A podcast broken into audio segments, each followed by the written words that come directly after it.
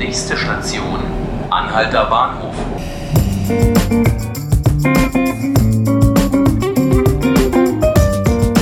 Herzlich willkommen zu 5 Minuten Berlin, dem Podcast des Tagesspiegels.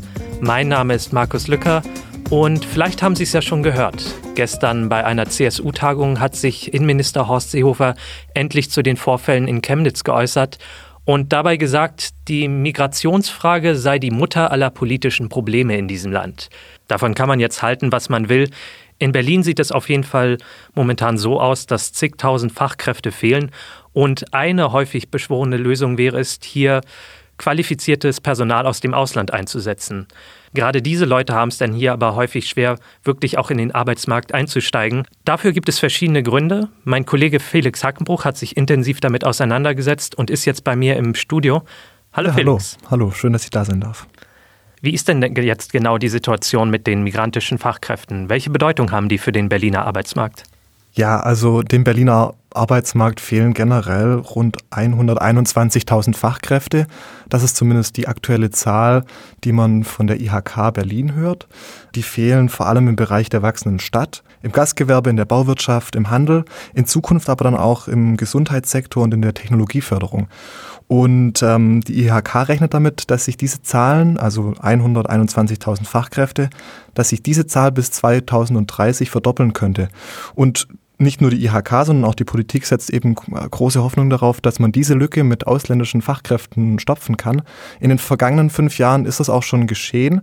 Da ist jetzt die Zahl von ausländischen Fachkräften um 50 Prozent gestiegen. In absoluten Zahlen sprechen wir hier von über 80.000 äh, Berufstätigen mit ausländischem Pass, die zwischen 2011 und 2016 äh, angefangen haben, hier zu arbeiten. Ich hatte schon die Probleme angesprochen, die diese Arbeitskräfte häufig haben, wenn sie in den Arbeitsmarkt einsteigen wollen. Kannst du mir genauer sagen, was das für Probleme sind? Ja, also es gibt viele kleine Probleme.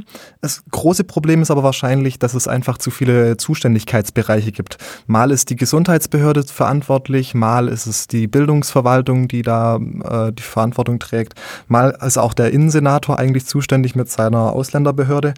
Ähm, und wie gesagt, es sind viele Kleinigkeiten, um die es da geht. Um mal ein Beispiel zu nennen, in Berlin gibt es, dürfen Lehrer, die nur ein Fach äh, unterrichten können. Also ausländische, im Ausland werden teilweise Lehrer nur für ein Fach ausgebildet. Äh, in Deutschland und vor allem hier in Berlin wird das dann aber nicht akzeptiert und die müssen sich erst ein zweites Fach aneignen. Das dauert natürlich und in dieser Zeit können sie dann trotz Lehrkraftmangel in Berlin können sie nicht unterrichten. In Hamburg wird das zum Beispiel anders gehandhabt. Dort kann man berufsbegleitend das zweite Fach sich aneignen und kann dann, während man arbeitet, sich eben das zweite Fach aneignen. Und das ist zum Beispiel jetzt einfach eine andere Lösung, die man auch in Berlin machen könnte. Hast du noch andere Beispiele? Ja, zum Beispiel äh, werden auch nicht alle Berufe einfach so gleichwertig äh, festgestellt. Äh, das Lageso sagt zum Beispiel in Berlin, dass es die Berufsbezeichnung des Altenpflegers äh, gibt es so nur in Deutschland und deswegen kann man das auch nicht mit einer, kann man das nicht einfach gleichwertig hier anerkennen. Das heißt, man braucht auf jeden Fall noch eine zusätzliche Ausbildung. Ein anderes Problem ist, dass man schon für die Antragsstellung Deutschkenntnisse auf B2-Niveau nachweisen muss. Also das ist schon sind etwa sechs Sprachkurse, würde ich mal sagen. Also da kann man schon richtig gut Deutsch. Aber gerade im Lageso, wenn man sich darauf bewirbt, äh, also dass man einen äh, medizinischen Berufstitel tragen darf, dauern die Verfahren manchmal Monate. Das ist eigentlich Zeit, die man auch nutzen könnte, äh, wenn man noch im Ausland ist, um eben die Sprache zu erlernen. Du hattest erwähnt, dass die Politik das Problem erkannt hat. Was wird denn da jetzt tatsächlich an der Stelle unternommen, um den Einstieg ins Berufsleben einfacher zu machen? Ja, also die Politik hier in Berlin hat das Problem erkannt, würde ich sagen. Äh, nicht zuletzt auf Druck der, der Kammern und äh, der Wirtschaft hin.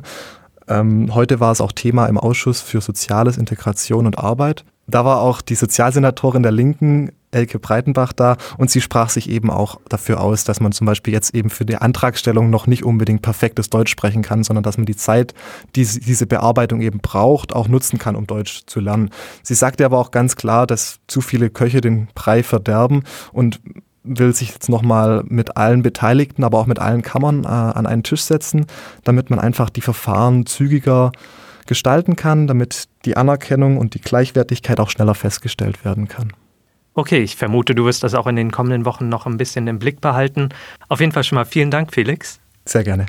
Das war die heutige Folge von 5 Minuten Berlin, dem Podcast des Tagesspiegels. Sie können uns gerne abonnieren auf Spotify und iTunes.